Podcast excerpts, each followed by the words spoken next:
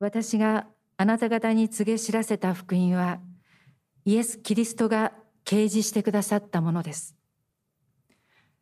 掲示、アポカリプシスは、覆いを取り除くこと、聖書では目視、目視録の目視とも訳されています。イエス様は覆いを取り除いて、見えないものを見えるようにしてくださいます。覆いを取り除くというと、何か物に覆いがかかっていて、それを取り除くイメージを持ちますが、パウロが改心した時、目から鱗のようなものが落ちたという使徒言行録の記述から考えるなら、物に覆いがかぶせられていてそれが取り除かれるというよりも、目そのものがよく見えていなかったのを主が見えるようにしてくださったことになります。目そのものが変わったのであれば、一つのものだけではなく、すべてが変わって見えます。パウロは啓示を受けて何を見たか、何をどのように見えるようになったのか。ナザレのイエスという方が我が罪のために十字架にかかったと見えるようになりました。イエス様が十字架につけられた時、パウロがどこにいたか聖書は記していません。後にステファノがキリスト教の最初の殉教者としてエルサレムで殺された際には、その場にいてステファノの殺害に賛成していたとは書いてあります。主が十字架につけられた時、その場にいなかったとしても、そのような出来事があったのはもちろん知っていました。その上で、主イエスがメシアであり、その死はすべての人の罪の贖いであったというステファノたちの言葉を否定し、弟子たちを漂白し、殺そうと意気込んで各地を旅していました。そのようなパウロが啓示を受けた時、覆いを取り除かれた時に示されたのは、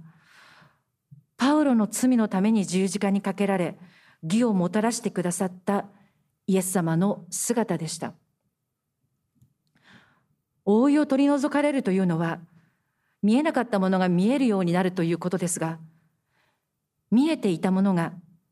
違って見える、意味が変わる、意義が変わることでもありました。かつてのパウロにとって、主の十字架の姿は、人間でありながら神を自称する、神を冒涜する人間の姿でした。しかし、啓示を受けて救い主の姿だと分かりました。そしてかつて誇りとしていたもの彼の生まれや育ち能力経歴といったものをチリアクタと見るようになりました。価値がなくなった。ゼロというのではありません。原文で言うならば汚いもの。すぐに捨てなくてはならないものと見えるようになりました。それらがイエス様への信仰を邪魔するもの、十字架への道を閉ざすものだと分かったからです。どのようにして見え方の変化は起きたのか。パウロが改心する際、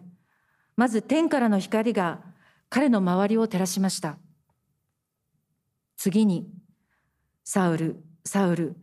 なぜ私を迫害するのかという声を聞きました。パウロの、主よ、あなたはどなたですか？との問いに、イエス様は、私はあなたが迫害しているイエスであるとお答えになりました。光に包まれるだとか、声が聞こえるだとか、何かいわゆる心霊体験のような特別な体験だけで改心したのではありませんでした。もともと神を信じていると思っていましたが、その神が誰であるか分かっていなかった。声の主は神様に違いないのだけれども、それがどのような方か分かっていませんでした。それゆえ、主よあなたはどなたですか？と、神を信じているはずの者としてはありえないというか、言葉は悪いですが、間抜けな質問をいたしました。そのようなパウロに、主は、私はあなたが信じようとしてこなかった。あなたが否定しているイエスであると、ご自身を示されました。このようにして、パウロは突然、誰かの伝道によってキリスト者になったのではないと言います。主イエスの啓示によってイエス様を信じるようになったと言います。ガラテヤの諸教会、現在のトルコにあった諸教会はパウロが作ったものですが、この手紙が書かれた頃、パウロの不在の間に十二使徒の系譜にあるという人々がやってきて、割礼など立法の行いをしなければ救われないと主張し、教会の人々がその教えに乗り換えそうになるという事態が起こっていました。それを聞いたパウロは、私も十二使徒の系譜にある、十二使徒の教えを受けたとは言いませんでした。反対に、私は彼らから教えを受けたのではない。主イエスから直接教えを受けた、啓示を受けた使徒であると主張しました。誰かに伝道されて信じたわけではない。こういうことを自らの正当性を主張主張するために言われると、伝道を重んじるキリスト教にとってはいささか不都合だと思います。何よりもパウロ自身が伝道者のはずです。なぜ自らの働きを無にするようなことを言うのかと思います。そもそも伝道を重視するのであれば、このガラテヤの信徒への手紙自体、初めから終わりまで読みますと、よくもこんな厳しい手紙を書いたなと思う部分があり、教会の人たちはよくこの手紙を捨てずに持っていたな。捨てずとも隠しておいておかしくないのに、公にして新約聖書に収めるようにしたなと思わせるところがあります。パウロは挨拶の言葉が終わるといきなりあなた方が他の福音に乗り換えようとしていることに私は呆れ果てていますと始め、途中には、ああ、物分かりの悪いガラテヤの人たちと嘆き、最後には、これからは誰も私を煩わさないでほしいと書いています。この手紙が捨てられず、隠されず、新約聖書に収められるようになったのは、パウロの愛情あふれる箇所もあるからだと仲介書に書いてありますが、どうしても優しい言葉よりも厳しい言葉の方が印象は強いです。パウロの愛情が伝わったから今に伝えられているのだという解釈は正しいと思いますが、他の要素もあると思います。ある先生から、ガラテヤ書に関してキリスト教、キリスト教の歴史を多角的に多面的に見るようにと教えられたことがあります。それは人と人のつながりというものと神様との直接的なつながりの両方を見るということでした。人と人のつながりによってキリスト教が伝わってきたのは事実ですが、そこには神様からの直接的な働きかけもあるということです。人間関係だけに限定すると問題が生じます。古い例としては、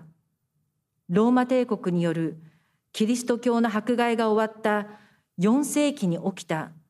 ドナティスト論争というものがあります。迫害の時代、人教者たちのことが多く取り上げられますが、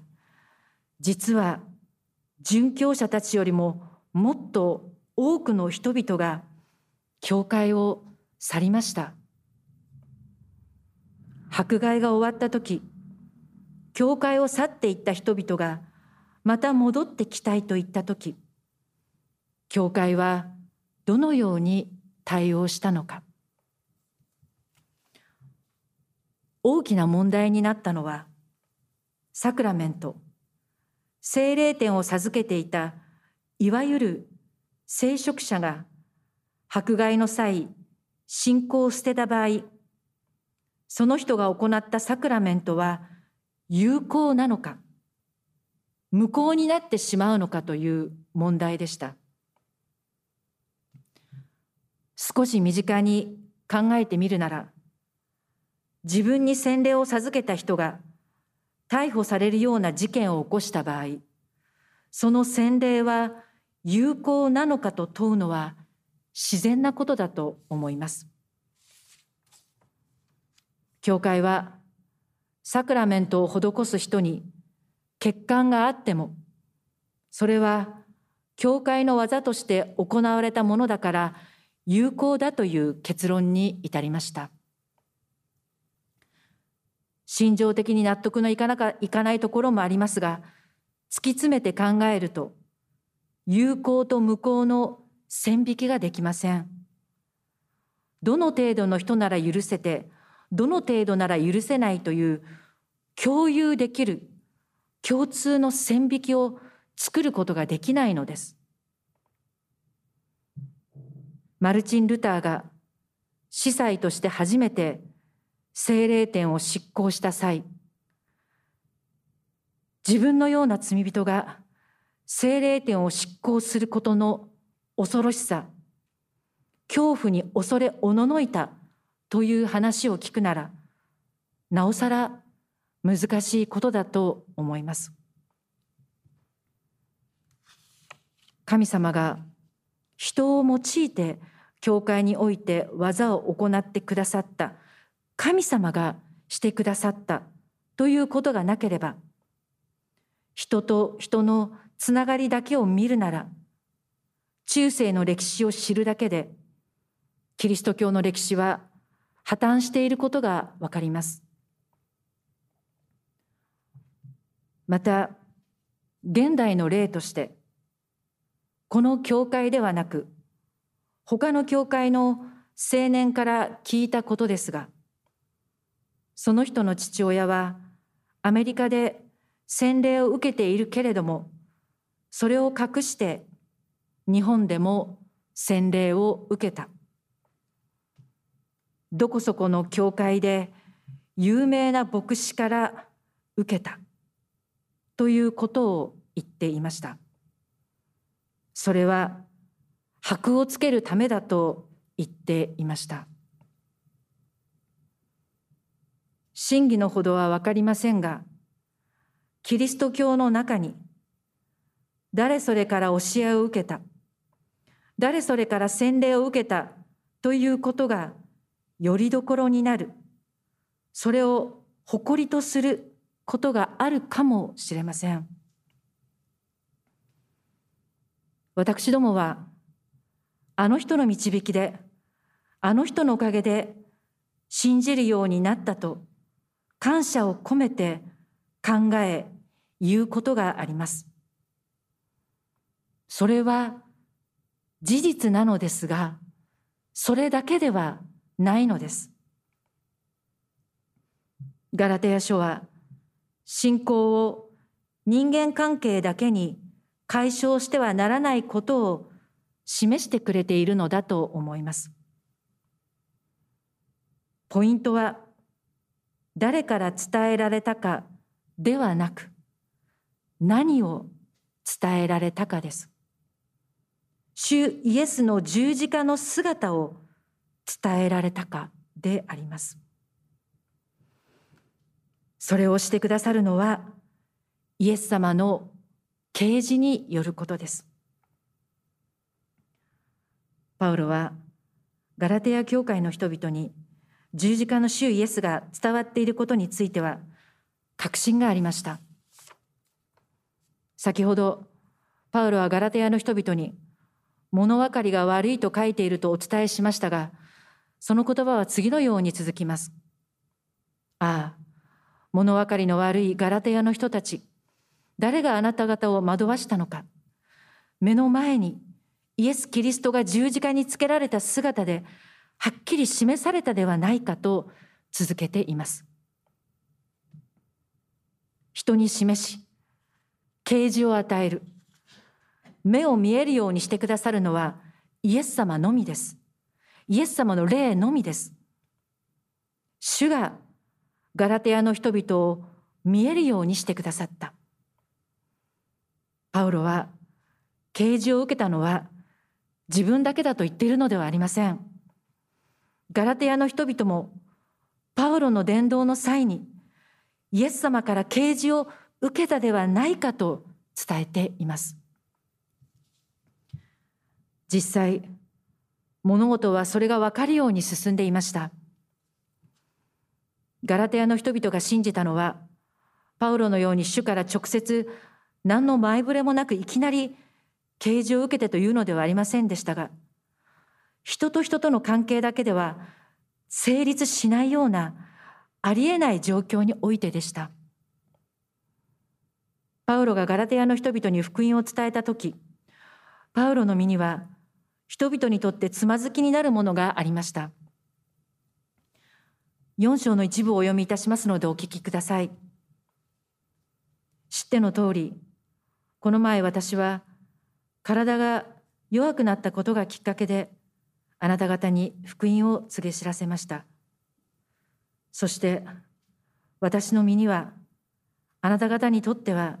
試練ともなるようなことがあったのに、蔑んだり意味嫌ったりせず、かえって私を神の使いであるかのように、またキリスト、イエスであるでもあるかのように受け入れてくれました。あなた方はできることなら自分の目をえぐり出しても私に与えようとしたのです。このように書いているので、パウロには見てわかるような病があり、それは重い目の病気だったのではないかなど、いくつか説があります。いずれにいたしましても、試練ともなると訳されている箇所は、悪魔からの試み、誘惑という意味なので、悪魔に取りつかれているとみなされても仕方がない様子だったということです。パウロは自らの人間的な魅力で相手が信じてくれるというのはありえない状況でガラテヤの人々が自分を受け入れ福音を信じてくれたのでイエス様がガラテヤの人々に啓示を与えてくださったのだとよく分かったのだと思います。だからその原点首都の結びつきに立ち返ってほしいと訴えました私どもにとっての原点はこの私のために十字架についてくださったイエス様の姿です。十字架の主を見るとは、卓形図を美術作品として鑑賞するのではなく、私に語りかけてくれる。私の罪を許してくれる。私を愛してくださる主を見ることです。私にとっての十字架の意味が分かり、信じることです。私たちは誰かの一言で、人の一言で、誰かに会うことで、誰かの気持ちに触れることで、救われる、癒される、元気になれることがあります。それはとても大切な嬉しいことです。しかし、私どもの罪の解決はイエス様だけがしてくださることです。主だけが私どもの罪を負い、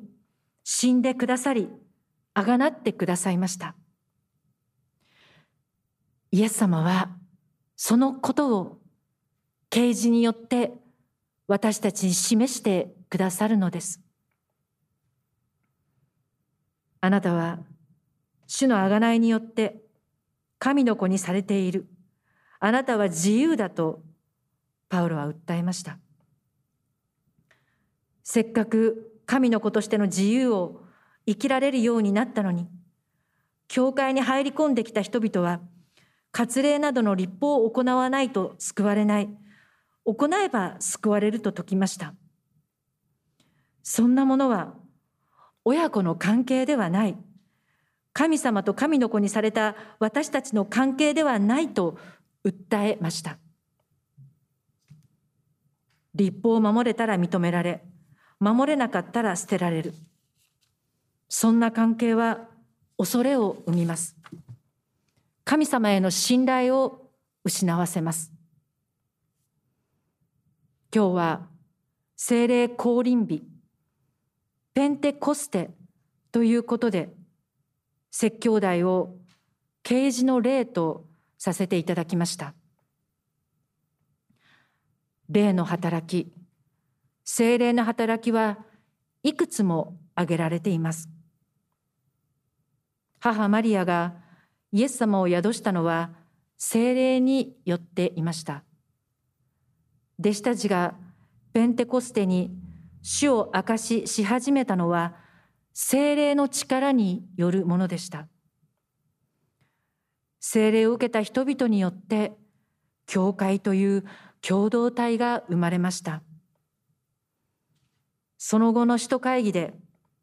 ユダヤ人と違法人の差別をなくしたのは精霊が分け隔てなく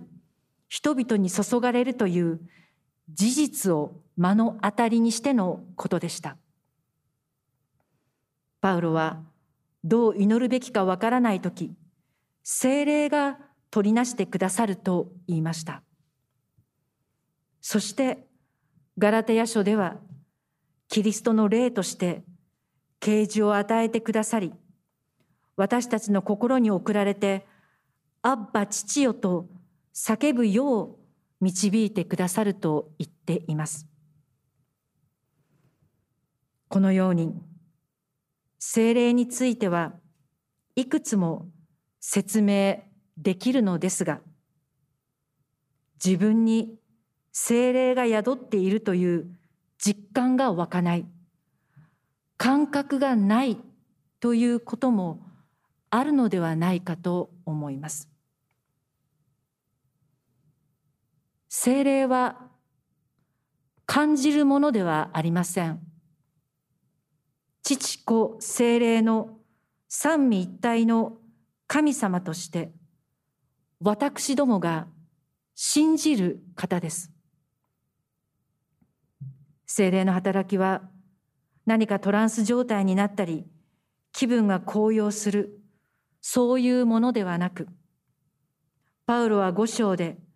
精霊の実実りについて次のように言っています。霊の結びみは愛であり、喜び、平和、寛容、親切、善意、誠実、柔和、節制です。精霊の働きは感覚的なものではなくて、むしろそれらをコントロールするものでした。パウロは精霊の導きに従いなさいと繰り返し言っていて、そのように考えますと、精霊は良心、良い心の方の良心の働きと考えることもできるのではないかと思います。ルターは宗教改革を始めたことでボルムスの国会に召集され自説を曲げないと命を奪われるという事態に追い詰められましたその時ルターは私は両親に従わないわけにはいきません。我ここに立つ。主よ助けたまえと祈りました。両親に従うとは精霊に従うことでもあります。両親の働きを考えるならば精霊はいつも私たちを導いてくださっています目を背けようとしても耳を塞ごうとしても両親は精霊は私たちに働きかけてくださっているとわかります。そのようなことに私どもも精霊を受けていると信じ感謝し祈り歩ませていただきたいと願います。